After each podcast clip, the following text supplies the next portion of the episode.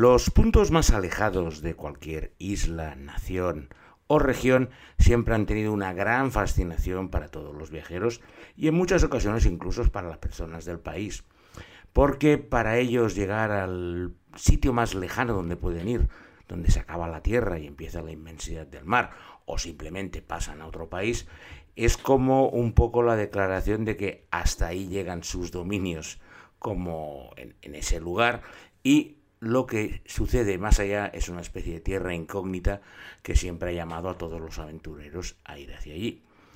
Hoy nos vamos a preparar a visitar la región, ese extremo que vamos a ver hoy, comiendo una pasta de hojaldre típica de la zona, lo que denominaríamos el Cornish pasty, que es esta pasta rellena de multitud de cosas, puede ser desde puerros, a carne, pero es el plato típico de la zona, y lo regaremos con una gran cerveza artesanal, la Spingo, que la elaboran en un pequeño hotelito que lleva en marcha desde el siglo XV y la siguen realizando con esos métodos artesanales que también utilizan los monjes trapistas belgas para hacer una cerveza de gran graduación.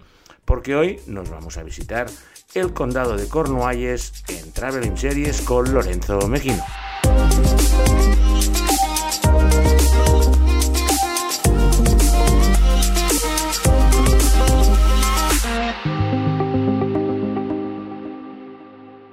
Para situaros geográficamente, Cornualles ocupa el extremo suroccidental de la isla de Gran Bretaña.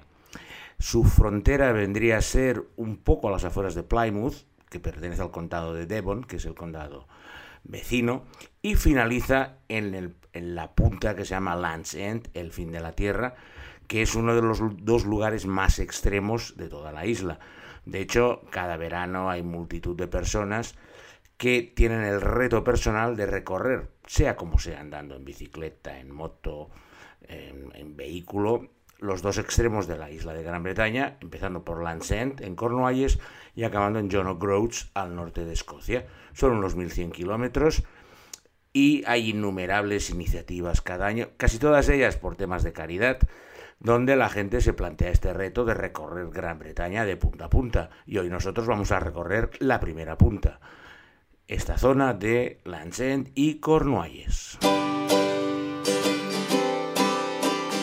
Una de las características más curiosas de, este, de Cornualles es que es uno de los lugares donde la gastronomía inglesa tiene más fama y sus chefs son los más reputados de una cocina que no nos engañemos que hasta hace pocos años era denostada por todo el mundo, pero gracias a, a personalidades televisivas como Jamie Oliver o Rick Stein se han convertido en unas verdaderas celebridades. Ambos, sobre todo Rick Stein, tiene sus raíces en Cornualles, tiene su mejor restaurante cerca de Padstow y ha abierto una cadena de 7-8 restaurantes diseminados por todo Cornualles.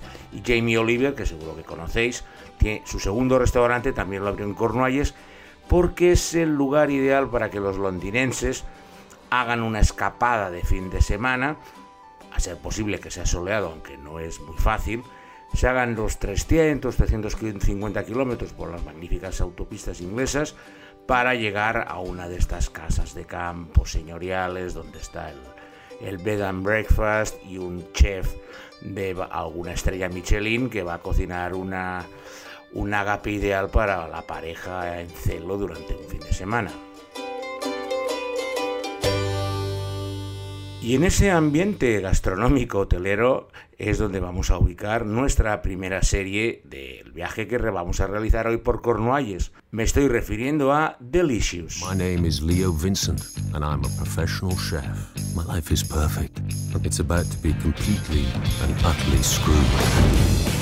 Is it a sin to sleep with your own ex-husband? Of all the people that you could have screwed, Try this. I'm not hungry. I thought we were getting somewhere in all Where is this. somewhere exactly morbid obesity? We need to return this place to what made it really work. Good, honest food at affordable prices.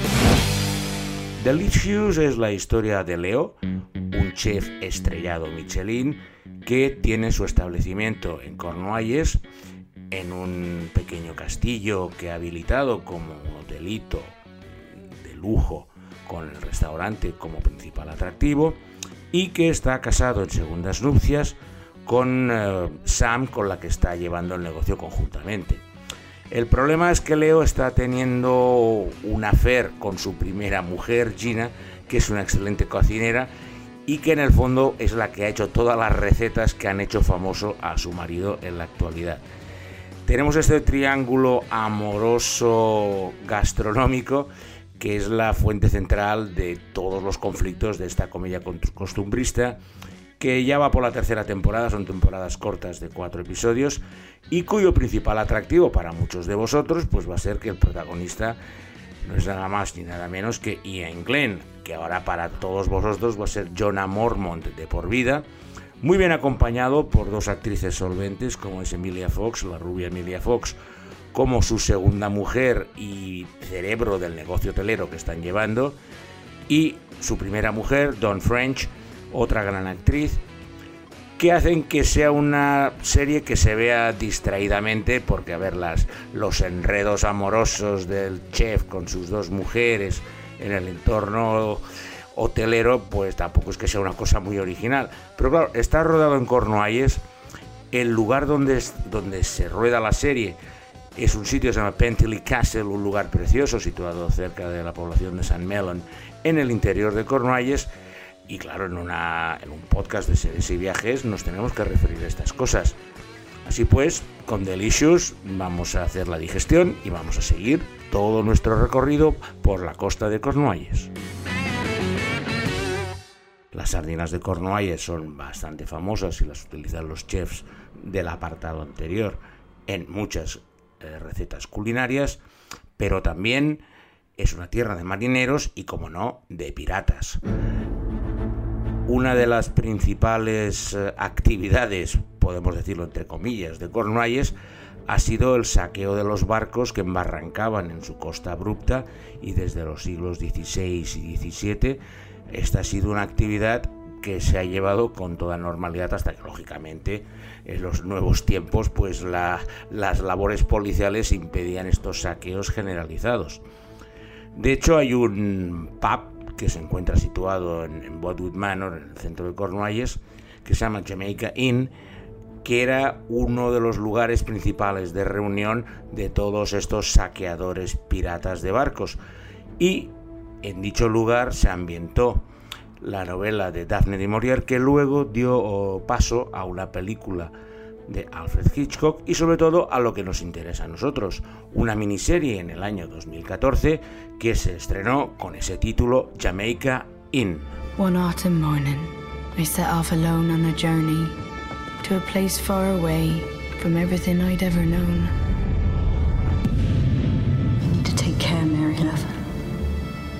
To fit in round here. I felt a darkness creeping over me. There's things going on here you shouldn't get caught up in. Jamaica Inn es una miniserie en tres capítulos que sigue los pasos de la novela que os he comentado de Daphne Maurier y de la película de Alfred Hitchcock. Incluso hubo una miniserie en 1983 con Jane Seymour como protagonista, pero decidieron con buen criterio que deberían hacer una nueva versión un poco más actualizada de este clásico literario y cinematográfico. La historia es eh, bastante pirata, por decirlo de alguna manera, puesto que empieza con la llegada de una joven chica, Mary Yelian, que para los eh, amantes de Downton Abbey era la primera hija, la que murió por una gran enfermedad. Jessica Brown Finley es la actriz que por una serie de circunstancias se ve obligada a ir a vivir con su tía Patience, que está casada con el propietario de esta posada que se encuentra en el medio de la nada, que se llama Jamaica Inn. Pronto la chica se encuentra, pues eso, trabajando en una posada donde no hay no hay huéspedes y lo único que hay son gente que viene a hacer chanchullos con el propietario. ¿Cuáles son los chanchullos? Pues básicamente coger luces, irse a la costa e intentar engañar a los barcos diciendo que eso es el puerto o es un faro para que se dirijan hacia la luz, embarranquen y entonces ellos puedan saquear por completo el barco y quedarse todas las mercancías del mismo para luego venderlas como quieran o intentar aprovecharse de ellas para su lucro propio. El atractivo principal de Cornualles, por lo menos en mi caso, es ir conduciendo por las tranquilas carreteras de la costa, sinuosas, que nos llevan a pequeños pueblecitos, en Calas, que siempre tienes un buen restaurante para comer, tranquilidad, no hay prisa para nada, no hay grandes ciudades. en Cornualles la ciudad más grande es mucho más pequeña que en casi todo el resto de Gran Bretaña, por lo cual es una, es una vida campestre, rural, incluso tiene su propio idioma, el Cornish, que es una derivación del gálico que se habla, se está perdiendo mucho, pero en determinadas zonas rurales de la zona. Y por eso de esa manera, pues bueno, vas conduciendo, vas saltando de costa a costa, la península no es muy ancha, con lo cual en apenas una hora puedes ir del brazo que da, digamos, a Francia con el que da al mar de Irlanda. Y conduciendo por estas carreteras llegaremos a un lugar que se llama Port Isaac, que es un lugar muy venerado por todos los británicos porque es el lugar donde se rueda una de sus series preferidas de todos los tiempos, Doc Martin. Listen, because you didn't complete your course of antibiotics, your immune system was left on its own. Am I going to die? No, nobody's going to die. Yes, you are. Everyone dies, but not today. Martin Mellingham es un cirujano neurovascular muy prestigioso del Imperial College de Londres que un día desarrolla una fobia a la sangre y claro, eso le obliga a parar su carrera de cirujano y aceptar un puesto de médico general para no ver sangre en un pequeño pueblecito de Cornualles, un ficticio que es Portwen, donde había pasado algunas vacaciones de pequeñito con su tía. Está rodada en el sitio este que os he comentado de Port Isaac y básicamente es un house en Cornualles porque es una persona arrogante, estirada, soberbia, con un trato muy arisco y muy brusco con todos los lugareños que en el fondo son gente sencilla y van allí a que les digan que tiene, qué enfermedad tienen o cómo puede ser el tratamiento. Y Doc Martin, que es como le llaman los lugareños, los trata como si fueran unos inútiles y, ignorantes. Y eso crea muchas tensiones entre esa altivez del londinense que llega con la sencillez de los córnicos, que es como se dice en castellano la gente de la zona, que solo quieren seguir con su apacible eh, vida y tranquilidad. A lo tonto, a lo tonto, las historias del Doc Martin lleva ocho temporadas en, eh, en antena, empezó en 2003 y ahora en 2019 estaban rodando la octava temporada. Su actor principal, Martin Clunes, se ha convertido en toda una celebridad británica de las que es capaz de hacer sus propias series, diciendo protagonizada por Martin Clunes. Y la verdad es que borda el papel porque no es una persona agradable de ver ni simpática, pero le da ese punto de humanidad muy parecido como hacía de su compatriota Hugh Laurie con House, para que lo puedas ver y te puedas reír viendo los contrastes de sus historias con la vida de los de Cornualles. Como curiosidad os tengo que decir que esta serie ha tenido un remake español que tuvo bastante éxito y concretamente se llamaba Doctor Mateo, donde Gonzalo de Castro interpretaba a este doctor en un pequeñito pueblo asturiano que eh, la persona pues tenía un comportamiento muy similar. Bueno, de hecho era un remake bastante canónico y si habéis visto Doctor Mateo ya os podéis hacer una idea de cómo la original de Doc Martin. Siguiendo nuestro recorrido por Cornualles, nos vamos acercando al extremo que marca Lancet para hacer una pequeña parada en Penzance, que los amantes de los, de los musicales conocerán por una obra teatral que se ha representado infinidad de veces en musicales, que son Los Piratas de Penzance. A mí Penzance me interesa porque es uno de los lugares por donde puedes acceder a unas islas pequeñitas que se encuentran 50 kilómetros más allá del cabo de Lancet y es el punto más occidental de, la, de lo que sería Gran Bretaña, a las cuales puedes llegar en un barco que estas dos horitas desde, Pendance, desde Penzance y, rogando que no tengas una mala mar porque el viaje puede ser durillo, o como hice en mi caso, cogí una avioneta de estas pequeñitas de 10 plazas que iba saltando desde Penzance hasta estas islas que se llaman las islas Silly, que en español, eso me enteré luego, se llaman sorlingas. Aterricé en San Mary, que es la isla principal, y me di el gustazo, me encanta caminar, y me hice toda la vuelta de la isla en apenas cuatro horas, no es una isla muy grande, pero bueno, tenía sus 16 kilómetros de perímetro, 4 o 5. La isla es preciosa porque estás en medio de la nada, hay otras islas pequeñitas al lado, es un lugar muy turístico en verano, aunque el tiempo no suele acompañar mucho, y tanto les llames Islas Sorlingas como Isla de Sile. Yo estuve en la isla de San Mary, que es la principal, y luego acabas en la, ciudad principal, que son tres calles mal puestas. Y eso sí, tienen su pub con su cerveza local, te compras tu camiseta de recuerdo y luego coges la avioneta y te vuelves a Penzance. En Penzance tenemos muchas calas y muchas pequeñas playas donde se rodó la siguiente serie de la que vamos a hablar ahora que en inglés era And There, There Were Known, pero que vosotros conoceréis más como Diez Negritos. We're being hunted! One by one, and in a particular way. No one's coming for us. We won't be leaving the island.